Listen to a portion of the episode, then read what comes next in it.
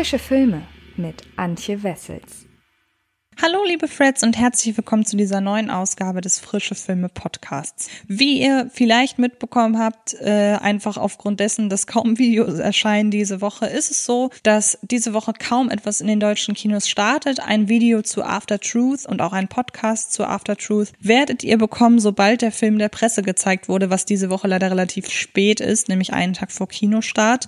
Aus diesem Grund habe ich mich zum einen ein wenig auf den sozialen, äh, nicht auf den sozialen Netzwerken, nein, in den äh, Streaming-Plattform, meine ich natürlich, äh, rumgetrieben und habe geschaut, was da im September so an Neuigkeiten kommt und werde euch in den entsprechenden Podcasts einmal Knives Out vorstellen und Logan Lucky. Also da könnt ihr gerne schauen, ob etwas für euch dabei ist. Es gibt aber auch noch einen Film, der diese Woche sehr limitiert in den deutschen Kinos startet und ich möchte ihn euch gerne ans Herz legen. Es ist nämlich die niederländische Kinderdramödie Meine wunderbar seltsame Woche mit Tess.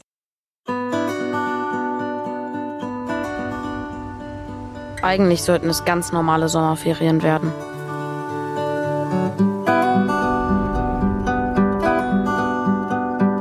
Aber dieses Jahr wurde plötzlich alles ganz anders. Hey, hallo. Kannst du Salzer tanzen? Nein? Perfekt. Dann lernen wir das zusammen. Tess. Sam. Es geht darin um Sam, der den Urlaub mit seiner Familie verbringt, und zwar auf der niederländischen Insel Terschelling. Und ähm, ja, relativ früh im Urlaub bricht sich sein älterer Bruder ein Bein. Das ist zwar doof für ihn, aber gut für Sam. Denn das brüderliche Missgeschick führt dazu, dass Sam der eigensinnigen Tess begegnet, einem wilden Jungspund. Ihre unbändige Energie zieht Sam direkt in den Bann und ihre unverblümte Art, Sam direkt in all ihre Tätigkeiten mit einzubinden, sorgt zudem zudem dafür, dass Sam seine eigenen Abenteuer im Urlaub erlebt, und zwar fernab seiner Eltern und seines Bruders. Daher ist Sam nun hin und her gerissen. Eigentlich wollte er doch endlich das Alleinsein üben, so für den Fall der Fälle. Tess wiederum ist wie besessen davon, einem jungen Pärchen den perfekten Urlaub in einer strandnahen Ferienwohnung zu verschaffen. Basierend auf dem Kinderbuch von Anna Wolz Gips oder wie ich an einem einzigen Tag die Welt reparierte aus dem Jahr 2013 erzählt meine wunderbar seltsame Woche mit Tess ein etwas nachdenkliches, etwas amüsantes Ferienabenteuer zweier Kinder an der Schwelle zur Pubertät. Protagonist Sam macht sich ausgerechnet während des Sommerurlaubs große Gedanken über das Alleinsein. Er will sich abschotten, um zu üben, wie es ist, eines Tages ohne seine Familie zu leben. Diese Melancholie Sams wird aufgebrochen durch seine Zufallsbekanntschaft Tess. Die Tochter einer alleinerziehenden Frau sprüht vor Energie, während Sam sich gerade im Grübeln und Verharren übt und hat es sich zum Ziel gesetzt, einem Urlauberpärchen den perfekten Sommer zu verschaffen. Und weil Sam im richtigen oder je nach Standpunkt falschen Zeitpunkt in Tess Greifweite war, wird er nun bei dieser Mission mitgeschleift. So erlebt Sam teils große Freude wider Willen. Schließlich hat es etwas für sich, als bald Pubertierender von einer sehr freundlichen, fast schon herumwirbelnden Zufallsbekanntschaft über die Heimatinsel gezerrt zu werden und sich in verschiedenste Unternehmungen zu stürzen. Teils grämt er sich aber über die somit versäumte Zeit des Alleinseins und einige Male ärgert er sich entgegen seines Vorhabens über das Alleinsein, wenn er mit Tess etwas ausgemacht hat zum Beispiel und sie dann nicht kommt. Oder wenn er Tess etwas vorschlagen will, sie aber nur Augen und Ohren für das Urlauberpärchen hat.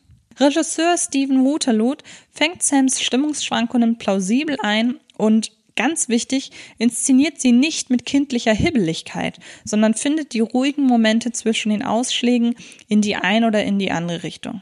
Er lässt Hauptdarsteller Sonny Kups von Urteren in Melancholie, naiver Vorfreude oder kindlich überschlagener Zornesfantasie schmoren und gestaltet somit Sams Auf und Ab auch für Außenstehende nachvollziehbar und greifbar. Und Josephine Aronson wird dabei sowieso zum wahren Star des Films. Ihre Tess ist nicht etwa, wie solch eine Storygrundlage befürchten lässt, das Objekt Sams unschuldiger Urlaubsschwärmerei und der wandelnde Motor seiner Charakterwandlung. Sie ist gleichberechtigte Hauptdarstellerin dieses Films.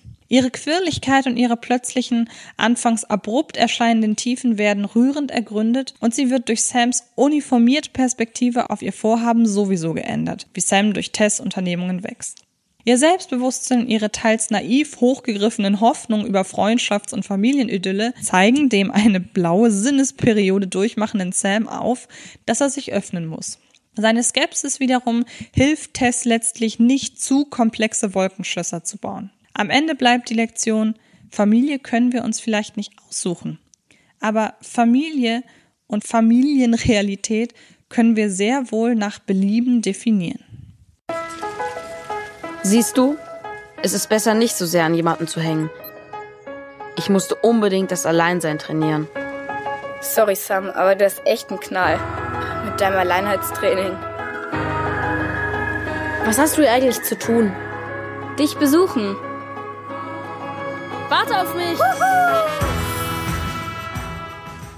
dass Stephen Waterloo und Drehbuchautorin Laura van Dijk aus der in der Buchvorlage frühlingshaften Geschichte ein Sommererlebnis machen, wird vor allem Filmfans und Familien nahe der niederländischen Grenze den Stoff noch zugänglicher machen. Fängt meine wunderbar seltsame Woche mit Tess doch das Flair kleiner Touristenorte unserer Nachbarn perfekt ein. Zudem nutzt er die gedämpften Sommerfarben der niederländischen Insel, um auch bildsprachlich dieses Aufeinandertreffen von Ferienfreude und Wehmut zu verdeutlichen, das die zentralen Figuren umtreibt. Dass die Nebenfiguren dagegen blasser und flacher geraten sind, sich der Plot etwas konstruiert aus Sackgassen manövriert und sich manche Dialoge bei weniger Wohlwollen gegenüber den Filmschaffenden nicht beruhigend, sondern bieder auslegen lassen, trübt den Gesamteindruck allerdings nur wenig. Kommen wir also zu einem Fazit.